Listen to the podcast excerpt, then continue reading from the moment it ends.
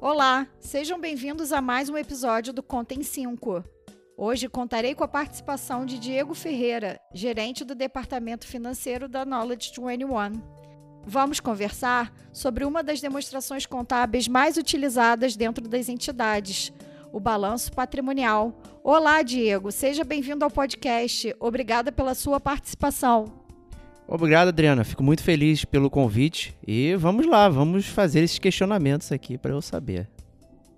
Na sua opinião, por que, que o balanço patrimonial é uma das demonstrações contábeis mais utilizadas pelos usuários?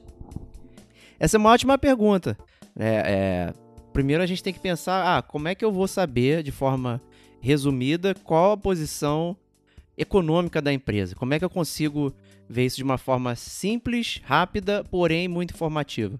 Né? Então, o balanço patrimonial é a principal forma de você ter acesso a isso de uma, de uma forma coerente, né? com regras pré-definidas, é, uma série de regulamentações, regras que facilitam o entendimento entre todas as pessoas que são usuárias né? do, do balanço e outros demonstrativos é, contábeis, né? mas é, todos eles estão sendo regrados né, por inúmeras entidades, tanto no Brasil quanto internacionalmente, e isso facilita os usuários. Então é uma forma de você entender os números bem uniformemente.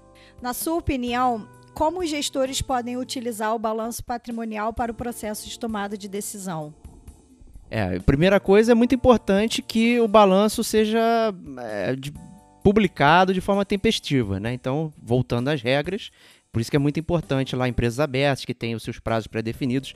Mas se você é uma empresa que não se enquadra nesse tipo de coisa, é muito importante que internamente exista um fluxo, um ciclo de que essas informações sejam divulgadas para que as pessoas é, responsáveis possam tomar decisões. E como é que você toma decisões sem, não, sem ter acesso aos números?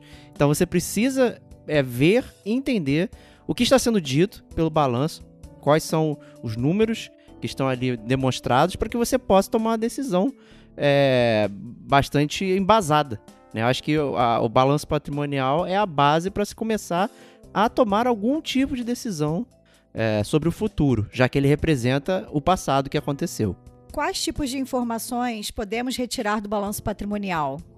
Eu acho que a brincadeira aqui é justamente a gente pensar em contabilidade básica. Né? Então, um débito e um crédito. Quando a gente consegue compreender quais são as relações entre as contas, a gente consegue compreender e tirar informações disso. Por exemplo, ah, a gente está olhando um caixa muito baixo e um contas a receber alto. Né? Então, isso pode indicar que a, o ciclo de recebimento está muito amplo está muito longo. Né? Será que é algo que a empresa tem que olhar? Como é que eu estou vendendo para os meus clientes? Será que eu estou esticando muito, dando muitas concessões? Não estou conseguindo fazer isso? É, o caixa girar, principalmente, ah, com base nisso, ainda vou olhar meus fornecedores. Fornecedores também está baixo. Isso quer dizer, então, que eu estou gastando muito dinheiro rápido e estou demorando a gerar dinheiro. Então, quando você compreende a interconexão entre as contas, porque obviamente elas têm conexão, um débito sempre tem um crédito, ou múltiplos créditos e débitos, por isso é importante a contabilidade básica, você consegue construir uma cadeia de raciocínio que vai gerar esse tipo de coisa. Então, ah, será que eu estou recebendo um prazo muito longo, pagando um prazo muito curto? Será que eu estou pagando, estou muito endividado? Eu começo a olhar, meu balanço ele está inchado de capital de terceiro, então estou rodando muito com é, capital dos outros e não meu, então isso pode indicar também esse tipo de coisa. Então é muito importante quando a gente entende o que a conta quer dizer e como ela se relaciona entre elas. Então isso é, é fantástico, a gente consegue tirar muita coisa ao olhar aqueles números dali. Perfeito, Diego. Obrigada pela sua contribuição. Espero que vocês tenham gostado do podcast e até a próxima. Tchau, tchau. Muito obrigado pela, pelo convite e pela participação.